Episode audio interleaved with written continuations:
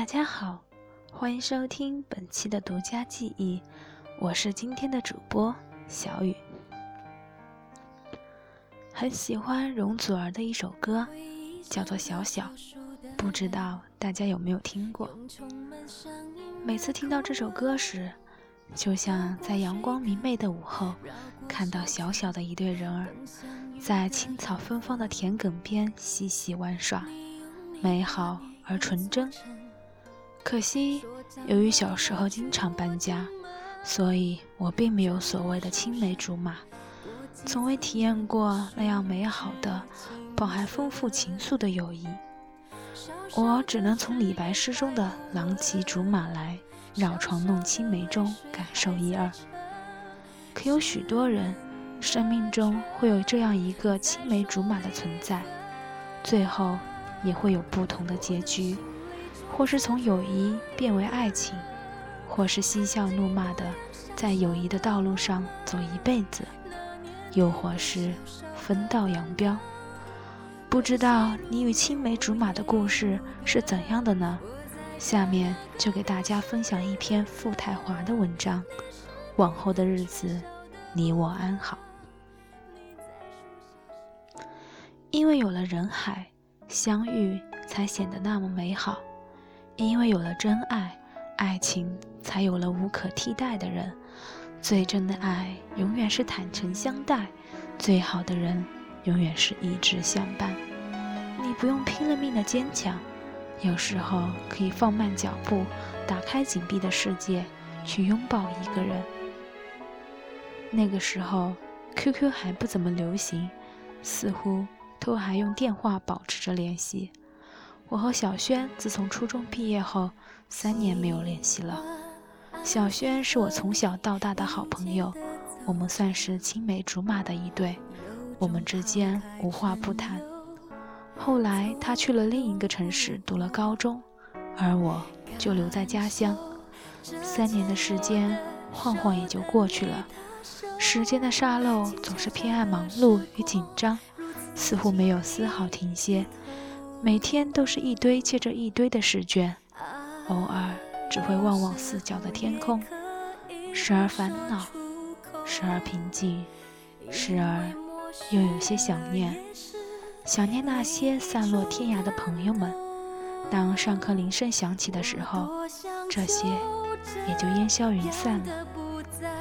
高三的时候，趁着周末陪爸妈去逛超市，天天沉浸在书堆里。那不是我想要的。我们走到超市门口，我隐约看到有个女孩，好像一直在看我。我当时感觉有点尴尬。当我转过头去看那个女孩时，她站在离我十米左右的地方，面带微笑，然后高兴地像只燕子展翅向我奔跑过来。在我猝不及防、思绪混乱的时候，她已经紧紧地抱住了我。爸妈看到这一幕时，他们进了超市等我。我们双方父母都知道我们的关系，爸妈也是给我一个独处的氛围。我还是那个我，小轩越来越美了。当他抱住我的那一刻，仿佛十多年的情谊一下子回到最初的感觉。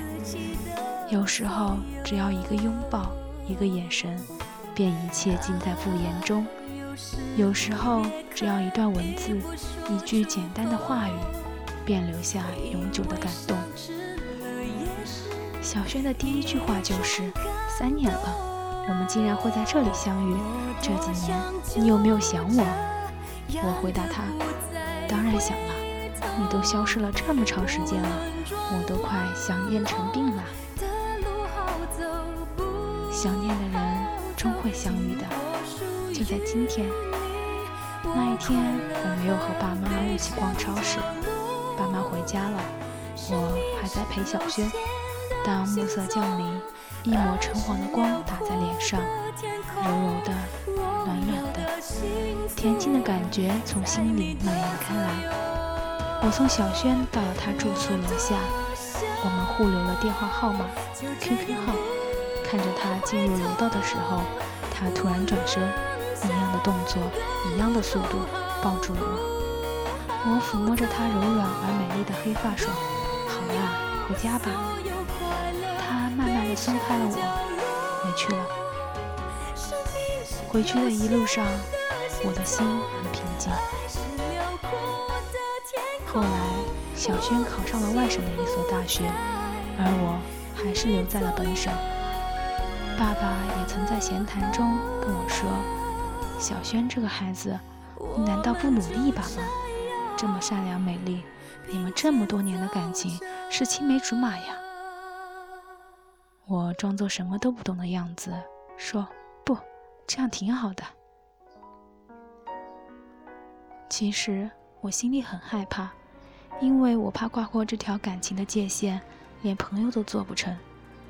往后的日子里，我也经常看到一些话语：“青梅枯萎，竹马老去，从此我爱的人都很像你。”我始终没有说什么，我和小轩还是一如既往的彼此关心，彼此那么开心。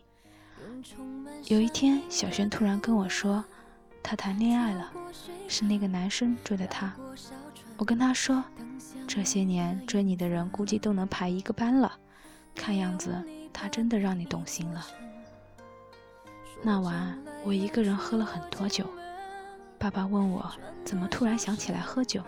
我笑着说：“嘿，锻炼一下酒量。”后来那段时间，我把我的个性签名改了：“青梅枯萎，竹马老去，从此我爱的人都很像你。”时间长了，小轩很幸福，我也释然了。后来，我也有喜欢的人。再后来，他依然幸福的走下去。而我一个人行走，独自行走在这繁华的城市，看过往匆匆的行人，车水马龙。知己应该是超越友情、爱情的第四类情感了。